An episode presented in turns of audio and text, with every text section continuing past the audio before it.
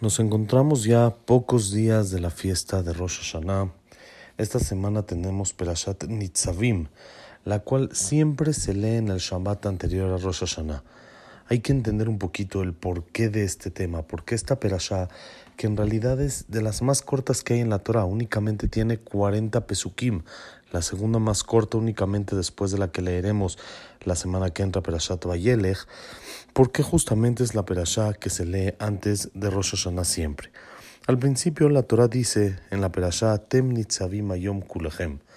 Ustedes se encuentran hoy en día parados todos delante de Hashem su Dios. Rashi dice, ¿por qué se juntó esta perashá a la perashá anterior en la cual leímos todas las maldiciones entonces contesta el nombre del Midrash Agadá de que cuando el pueblo de Israel escucharon 98 maldiciones, más las 49 que fueron dichas también en Perashat Bejucotay en el libro de Baikra, se pusieron pálidos, empalidecieron y dijeron, ¿quién va a poder soportar esto? Entonces Moshe empezó a consolarlos y decirles, tranquilos, Atem kulechem. Ustedes están hoy en día parados todos delante de Hashem. Mucho hicieron enojar a Hashem y no los acabó. Ahí está que ustedes están delante y parados delante de él. Eso es lo que dice Rashi. Y dice el libro Darke Musar, hay que entender, entonces, ¿qué?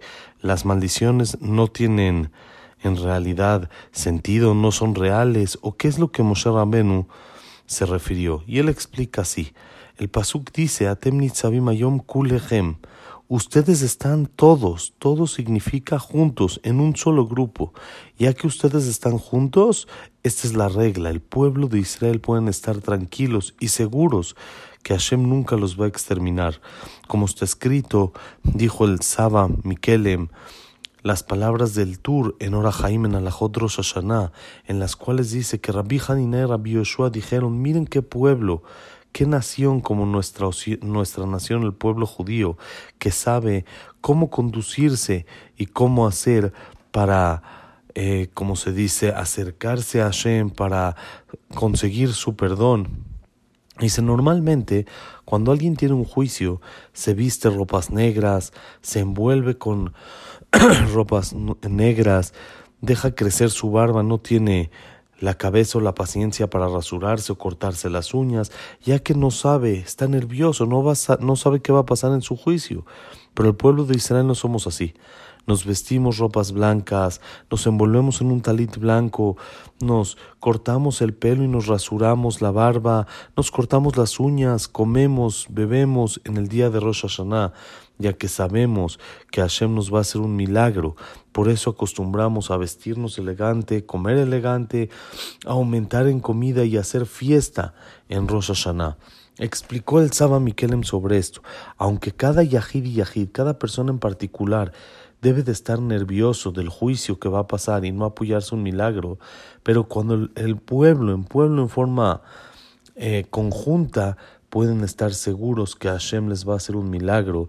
Y por eso dice el Saba Mikelem un consejo muy grande para alguien que es particular que no es el público para estar seguro que va a salir bien en el día del juicio de Rosh Hashanah Kippur es verse a sí mismo unido al público, que el público, que la gente lo necesiten, por ejemplo, para enseñarles Torah, o algún grupo de gente que tienen para ayudarlos para hacer alguna mitzvah, ayudar a la gente para tzedakah y hacer favores, aunque así por medio de esto la persona se considera como todo el público y el público de manera general pueden estar seguros que Hashem nos va a hacer un milagro y vamos a tener el zehut de estar escritos en el libro de los tzadikim completos. Por eso la Torah enfatiza, dice el Darkemusar, y nos dice, Atem nitzavim ayom kulechem, ya que ustedes están todos juntos, en el mismo grupo, cada uno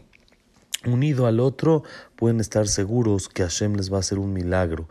Ustedes van a ser y van a existir para siempre.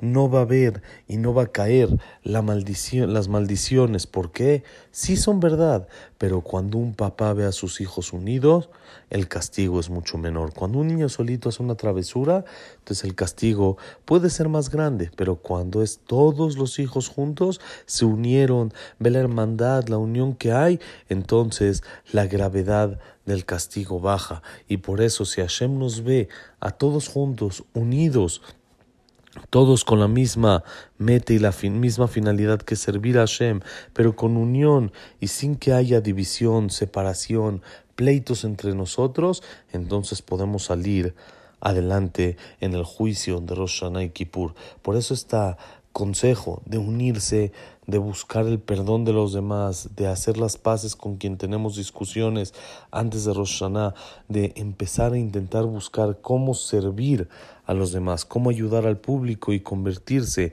en parte del público. Ese es el motivo por el cual se lee esta perashá justamente siempre antes de Rosh Hashanah, para que nos recuerde a nosotros, si quieres salir fácil del juicio, si quieres tener un año bello, un año bonito, un año de alegría, de alegría, de felicidad, de bendiciones, etcétera, etcétera, ¿sabes cuál es la el tip, la clave, ser parte de un público.